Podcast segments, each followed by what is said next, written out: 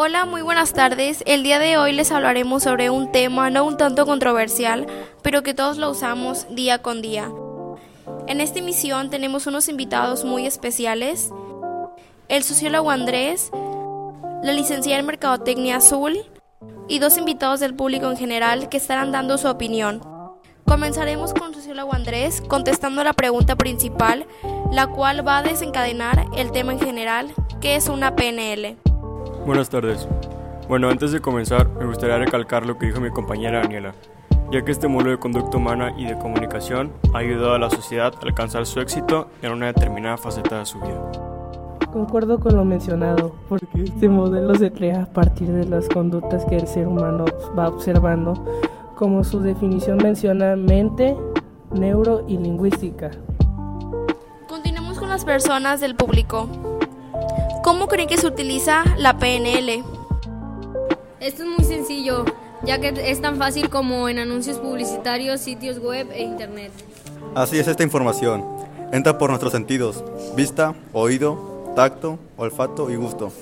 Es aquí cuando la programación neurolingüística se lleva a cabo. Continuando con las preguntas, esta es para el sociólogo Andrés. En la actualidad, ¿usted cree que cuáles son los sitios web más usados? Bueno, en primer lugar, Google, ya que este método de búsqueda es el más usado. Y le sigue Amazon. Así es, Amazon es una compañía que vende bienes a través de Internet. Y por último, YouTube, sitio web dedicado a compartir videos, películas, programas de TV y musicales, siendo la más utilizada para toda la población. Siendo esta la más usada por la población, beneficia la moneda, pero el público suele caer en el consumismo. Llegamos a nuestra última pregunta, pero no la menos importante. ¿Qué es el consumismo? Es la publicidad excesiva que hace creer a toda la población que necesita todo lo que se va generando, el cual en la época en que vivimos es más notorio y afecta a nuestra sociedad. Por eso mencionaré algunas claves para evitar caer en el consumismo desmedido.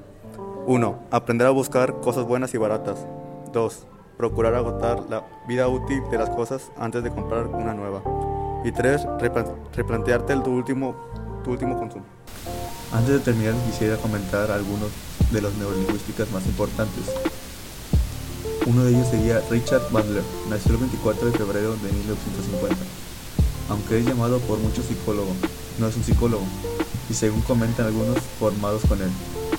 Le molesta bastante que lo consigan psicólogo, porque él se denomina a sí mismo modelador, cofundador junto a John Grilder de un modelo conocido como programación neurolingüística.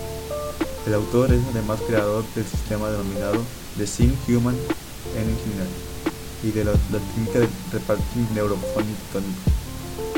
Aunque la PNL no es propiamente una psicoterapia, existe una línea psicoterapéutica basada en las teorías de Inter y Brander. Neurolingüista más importante sería John Thomas Grinder, nacido el 10 de enero de 1940 es un anglicista y lingüista estadounidense conocido principalmente por ser cofundador junto a Richard Bandler, como ya hemos mencionado antes, de la técnica denominada programación neurolingüística. Grinder realizó trabajos como estudiante en las gramáticas generativas transformacionales de Noam Chomsky. Más tarde, ya siendo doctor en lingüística y docente en la Universidad de California en Santa Cruz, conoció al entonces estudiante de informática Richard Bandler iniciado el trabajo intelectual conjunto, primeramente a través de una intervisión, mutua supervisión u observación de las sesiones grupales de, la terapia gestáltica que dirigían. Ambos cambiaron de universidad, trasladándose a San Francisco por la misma época. Son autores de la pseudociencia conocida como programación neurolingüística, que es el proceso de programar la información del lenguaje. Esperamos que esta información les haya servido de mucho. Nos vemos en la siguiente emisión con más temas de interés social.